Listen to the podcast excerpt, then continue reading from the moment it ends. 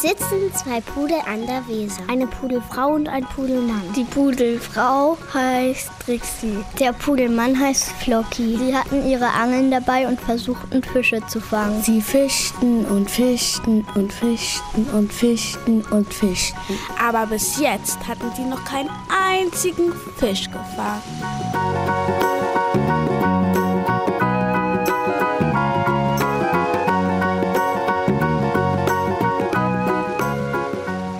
Nachdem sie eine Stunde lang vergeblich gefischt hatten, sagte Trixie zu Flocky. Du, Flocky, wollen wir uns morgen Vormittag wieder treffen? Nee, das geht leider nicht, sagte Flocky. Vormittags kommt immer der Briefsträger. Den muss ich anbellen. Und wie wär's, wenn wir uns morgen Abend treffen? Nee, das geht leider auch nicht. Erwiderte Flocky bedauernd. Abends muss ich immer den Schäferhund vom Nachbarn verjagen. Ja gut, und wie wär's mit Sonntagvormittag? fragte Trixie. Geht auch nicht, antwortete Flocky. Und warum nicht? Wen musst du da anbellen und verjagen? fragte Trixie.